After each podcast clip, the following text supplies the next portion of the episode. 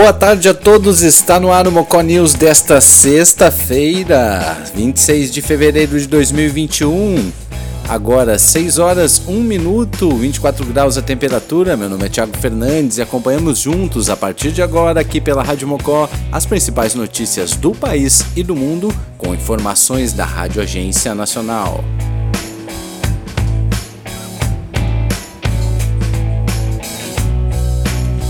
Diversos estados decretam lockdown para conter o coronavírus. O Brasil teve ontem pior dia da pandemia, com 1.541 mortes. Quem traz detalhes é Maíra Heinen, de Brasília. Vamos ouvi-la. A partir de segunda-feira, 1 de março, o Distrito Federal terá horário especial para atividades não essenciais. É o primeiro lockdown da capital federal. Shoppings, comércio em geral e outras atividades sociais devem ficar fechados entre 8 da noite e 5 da manhã. A decisão pelas restrições ocorreu após reunião do governador Ibanês Rocha com a equipe técnica da Secretaria de Saúde do DF e vem como forma de enfrentamento à alta dos casos de Covid-19. Na capital federal também é crescente a ocupação de leitos por pacientes com a doença. Já em Salvador, a prefeitura e o governo da Bahia decidiram adotar medidas conjuntas e decretaram lockdown no fim de semana. Atividades não essenciais ficarão fechadas a partir das 6 da tarde desta sexta-feira até às 5 da manhã da próxima segunda-feira. Outros estados e capitais também estão tomando medidas restritivas por causa dos altos índices relacionados à Covid-19. Um decreto publicado na última terça-feira no Piauí vale até o dia 4 de março e traz restrições de funcionamento em diversas áreas. O comércio em geral poderá funcionar somente até às 5 da tarde e os shoppings entre meio-dia e 9 da noite. A circulação de pessoas também fica proibida entre 11 da noite e 5 da manhã em espaços e vias públicas. O Maranhão ainda não adotou esse tipo de medida, mas o governador do estado, Flávio Dino, adiantou que já está debatendo o assunto com os municípios. Ontem nós começamos a debater. O secretário de Saúde, Carlos Lula, esteve em reunião com o ministro de Estado da Saúde. Vou consultar a Federação dos Municípios para que nós possamos ir chegando. Como nós podemos ampliar ainda mais as nossas forças. Eu não desejo isso. Tanto que não decretei ainda nenhuma medida restritiva. Mas começamos a debater. A Paraíba mantém até 10 de março toque de recolher entre 10 da noite e 5 da manhã nos municípios com bandeiras vermelha e laranja. Já os bares, restaurantes e lanchonetes poderão ficar abertos entre as 6 da manhã e 4 da tarde. Após esse horário, apenas os serviços de delivery até às 10 da noite. Pernambuco anunciou novas medidas a partir deste sábado. Até o dia 10 de março, estará proibida qualquer atividade não essencial entre 10 da noite e 5 da manhã. Rio Grande do Sul tem medidas rígidas até a próxima terça-feira, com suspensão geral de atividades das 8 da noite às 5 da manhã em todos os municípios. O governo estadual ainda estuda a prorrogação da medida. Na região norte, Rondônia vive uma grave situação na saúde e desde o dia 12 de fevereiro, por meio de decreto, o governo estadual tenta conter aglomerações. O secretário de Saúde do Estado, Fernando Máximo, fez um desabafo nas redes sociais e alertou a população para a gravidade do momento. Você que está fazendo festinha, você que não está usando máscara, reuniãozinha e bebedeira, nós não temos leito de UTI para sua mãe não tem leito de UTI para o seu pai, para a sua tia, para o seu filho, para a sua namorada. Nós não temos leito de UTI para você. Ah, mas eu tenho condição financeira, eu vou para o particular. O particular está cheio também. Aí eu vou para São Paulo. Os grandes hospitais de São Paulo estão todos lotados. Nós precisamos nos cuidar. Em relação às mortes pelo novo coronavírus, até o momento, o Brasil teve o pior dia da pandemia registrado nessa quinta-feira, com 1.541 óbitos em 24 horas, segundo o Ministério da Saúde. Da Rádio Nacional em Brasília, Maíra Heinen. O presidente Jair Bolsonaro critica lockdown e diz que brasileiros precisam trabalhar. Quem traz informações é Sayonara Moreno, de Brasília. Vamos ouvi-la. Depois que alguns governadores decretaram lockdown e toques de recolher nos estados, o presidente Jair Bolsonaro voltou a criticar as medidas restritivas e dizer que os brasileiros querem trabalhar. dizer a esses políticos do executivo que eu mais ouvi por aqui é presidente, eu quero trabalhar. O povo não consegue mais ficar dentro de casa. O povo quer trabalhar. Esses que fecham tudo e destroem empregos estão na contramão daquilo que seu povo quer. A declaração foi feita nesta segunda-feira durante visita do presidente ao estado do Ceará, onde participou da cerimônia de assinatura para a retomada de obras paradas na região de Tianguá, a cerca de 300 quilômetros da capital, Fortaleza. O estado do Ceará totaliza mais de 40 municípios com decreto de calamidade pública devido ao aumento dos casos de Covid-19. Desde a semana passada, o governo do Ceará decretou toque de recolher entre 10 horas da noite e 5 da manhã, até o próximo domingo. Além disso, as aulas presenciais em escolas e universidades foram suspensas e os espaços públicos ficam sem funcionar a partir das 5 horas da tarde. Nessa quinta-feira, o Brasil registrou mais de 1.500 mortes pela Covid-19 nas 24 horas anteriores. Foi o maior número desde o início da pandemia, que totaliza mais de 250 mil mortes. O presidente Jair Bolsonaro, acompanhado do ministro da Infraestrutura Tarcísio de Freitas, participou da assinatura da ordem de serviço para a retomada das três obras paralisadas no estado. A primeira delas é a travessia urbana em Tianguá, na BR 222. Também vai ser reiniciada a obra dos novos traçados na mesma rodovia, na cidade de Umirim e no distrito de Frios. Por último, a conclusão do viaduto que dá acesso a Horizonte, na BR-116, que estava com as obras paradas desde 2018. Da Rádio Nacional em Brasília, Sayonara Moreno. Rio Grande do Sul decreta bandeira preta com o avanço da Covid-19. Status representa risco altíssimo na velocidade de propagação do vírus. Fala Beatriz Albuquerque, de Brasília.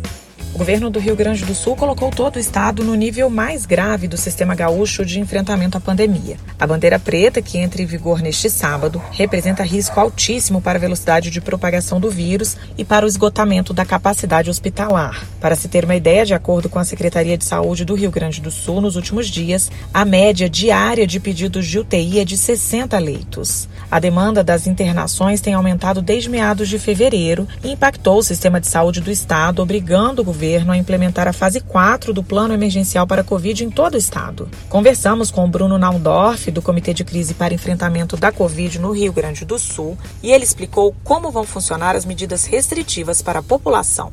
O que se orienta é que se tenha a possibilidade de quem puder é, ficar em casa, trabalhar em home office, poder, se for o caso, é, e ter necessidade de realizar compras de produtos, etc., ter todos os cuidados ao se deslocar na rua. Com mais de 90% dos leitos ocupados, medidas de endurecimento para prevenir o contágio do coronavírus estão sendo tomadas, como suspensão de cirurgias eletivas, convocação de equipes de saúde e mobilização de todo o sistema para atender os pacientes de coronavírus.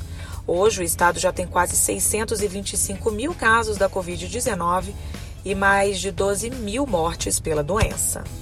Da Rádio Nacional em Brasília, Beatriz Albuquerque.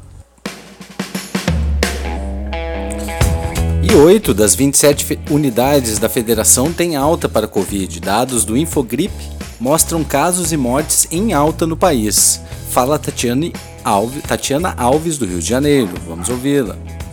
Oito dos 27 estados brasileiros apresentam sinal de crescimento, enquanto seis apresentaram tendência de queda de casos de síndrome respiratória aguda grave e de Covid-19. O balanço é referente ao período de 14 a 20 de fevereiro, mas apesar dos sinais de queda, todas as regiões se encontram na zona de risco. O estudo foi divulgado nesta quinta-feira pelo boletim Infogripe, realizado pela Fiocruz Fundação Oswaldo Cruz. O Infogripe ressalta que, embora haja tendência de queda em alguns estados, o crescimento em outros mantém a curva do país em situação de oscilação. Além disso, a ocorrência de casos e de óbitos continua em níveis muito altos. Segundo a análise, até a presente atualização, há um total de 794.500 casos reportados. Destes, 92.685 casos são referentes ao ano epidemiológico 2021, sendo 55,6% desse número com resultado laboratorial positivo para algum vírus respiratório. Para algum vírus respiratório, 16,2% negativos e ao menos 18% aguardando o resultado laboratorial. Entre os positivos, 95,4% eram de SARS-CoV-19. Ceará, Santa Catarina e Tocantins apresentaram sinal forte com probabilidade maior que 95% de crescimento na tendência de longo prazo. Bahia, Espírito Santo, Paraíba, Pernambuco e Rio Grande do Sul mostram sinal moderado com probabilidade maior que 75% de crescimento na tendência de longo prazo, que é de seis meses. Ceará e Paraíba acumulam cerca de seis semanas consecutivas com sinal de crescimento, enquanto Tocantins apresenta cinco semanas consecutivas com tendência de crescimento. Alagoas, Goiás, Maranhão e Rondônia, embora estejam com sinal de estabilidade na tendência de longo prazo, vêm de longo período de crescimento.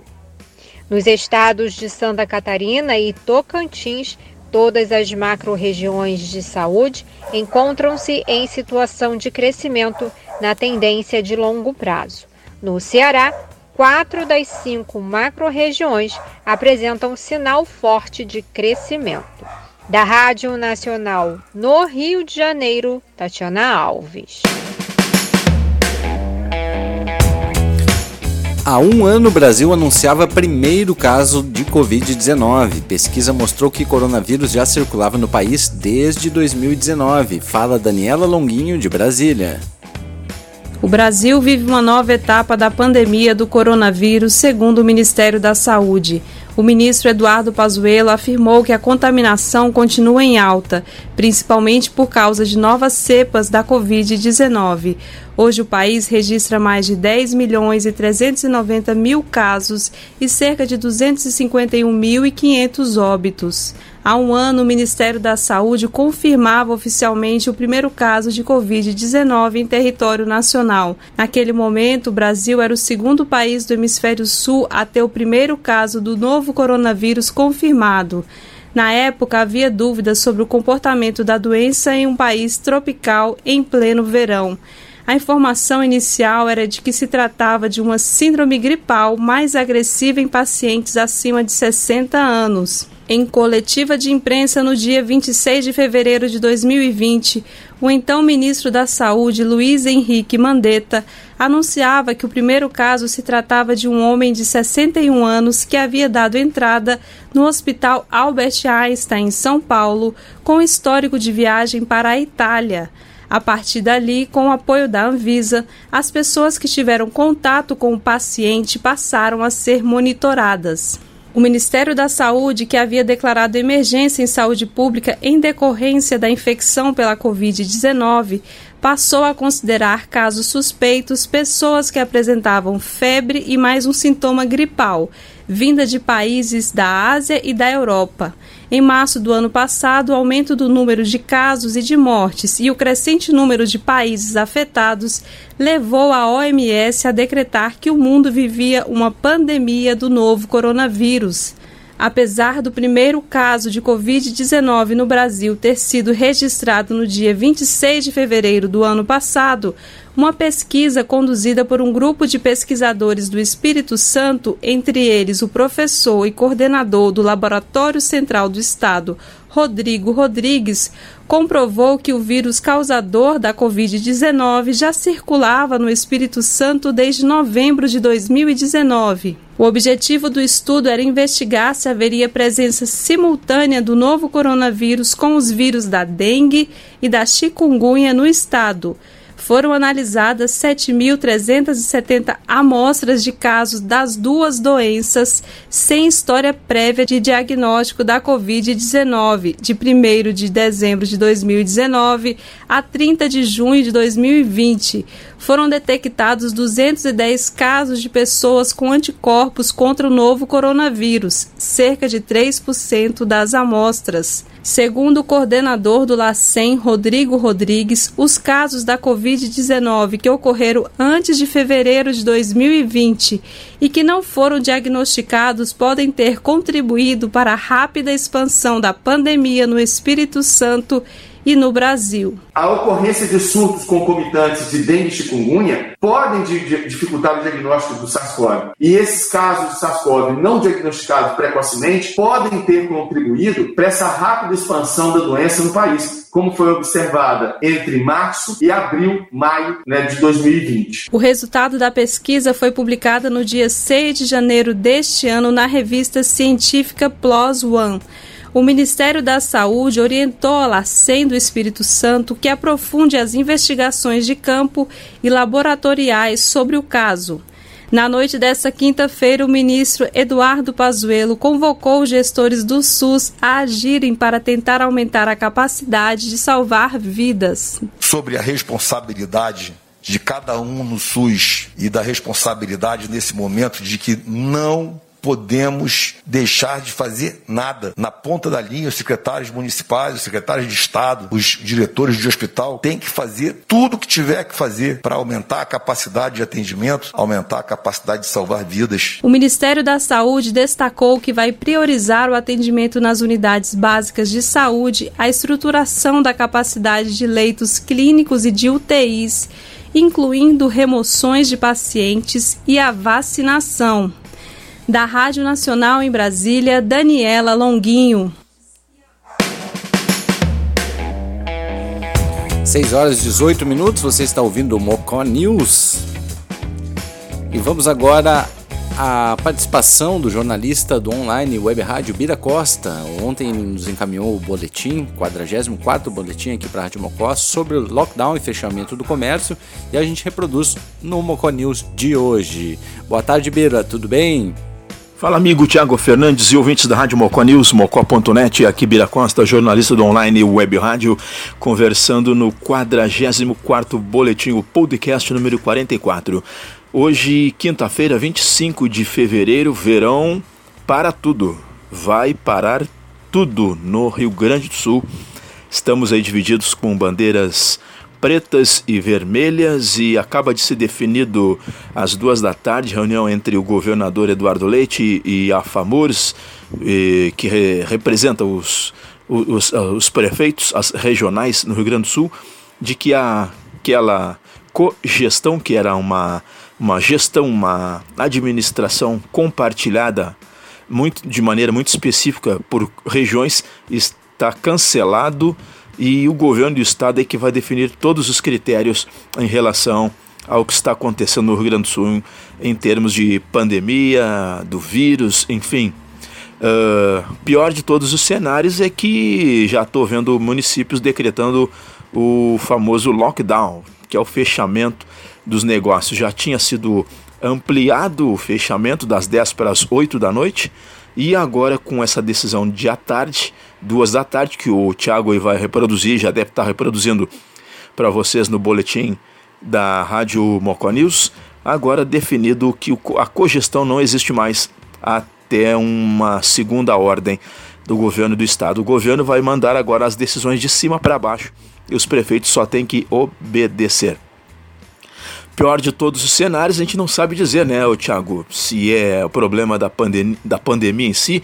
Muitos decretos de municípios aí uh, comunicando que estão superlotados. Santa Catarina acabou de dizer que está aí no colapso. Uh, Rio Grande do Sul também já vários hospitais decretando superlotação, não recebem mais ninguém de vários tipos de enfermidades, especialmente desse vírus que está aí uh, deixando um cenário uh, acachapante, deixando o cenário tanto de saúde quanto econômico, praticamente numa numa sinuca de bico, de mãos amarradas, uh, cidade como Tapes, Sentinela do Sul, que são pequenas, Arambaré, Barra do Ribeiro, Cerro Grande ali, é, Mariana Pimentel, de Guaíba para cá, que é a nossa Costa Doce, não sei que, que pos, posicionamento, que situação uh, vão acabar tomando em relação aos seus negócios, né, aos comércios, inclusive já estou sabendo que uh, os carnês dos IPTUs já estão sendo uh, distribuídos na cidade, então é toda uma situação aí que é melindrosa, quer dizer, o pessoal vai ficar pagando os compromissos, mas sem emprego, sem trabalho, muita gente já com viés de, de demissões, as empresas aí sinalizando com afastamento, férias coletivas, Claro que tudo bem, tem a situação da, da doença, né? Da, dessa essa virose aí que está atingindo o mundo inteiro, mas as pessoas também não conseguem uh, equilibrar a economia com a saúde.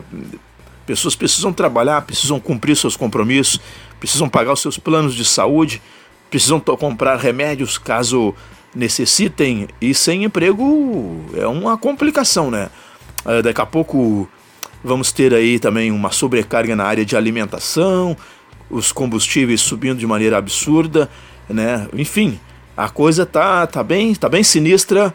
Então a decisão de hoje, nosso comentário em cima da decisão do governador Eduardo Leite, que as duas confirmou com a FAMURS, que não tem mais a cogestão, os prefeitos não mandam mais em nada, eles só vão obedecer. E que agora às 17 horas também tem uma segunda decisão das determinações que vão colocar aí novos decretos nas cidades do Rio Grande do Sul.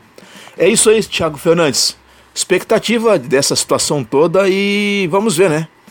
Pratique exercícios, faça caminhada, cuide da sua saúde, alimente-se bem, use vitamina C, tem bastante aí na natureza, limão, tem laranjas, tem vários eh, alimentos que são de época, que ajudam também a reforçar a nossa imunidade, manter a cabeça no lugar, rezar bastante e vencer essa batalha aí. Um grande abraço, até o próximo encontro aí na sexta-feira, dia 26. E se Deus quiser, para não dizer que eu não falei de flores, Deus quiser aí também, né, para dar um conforto para nossa nação, nosso Rio Grande, com a vitória do Internacional, já contando o seu uh, título número 4, né, o Tetra do Internacional no Brasileirão. Valeu!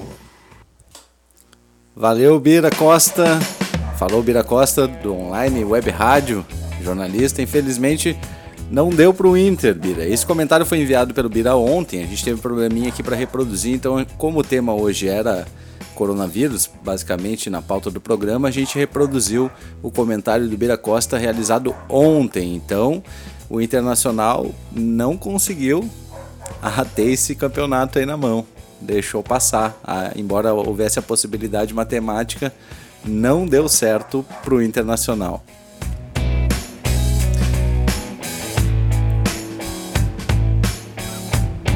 Bom, esse foi o Mocó News desta sexta-feira, 26 de fevereiro de 2021. Se deseja acompanhar as edições passadas do Mocó News, acesse o nosso site, radiomocó.net e escute os programas sempre que quiser. Também pelo radiomocó.net você pode interagir conosco, dar sua sugestão e muito mais.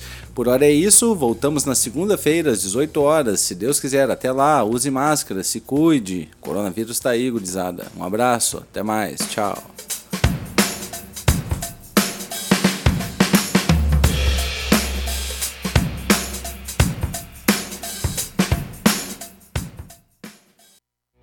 Rádio Mocó transmite diariamente conteúdo inédito e programação ao vivo.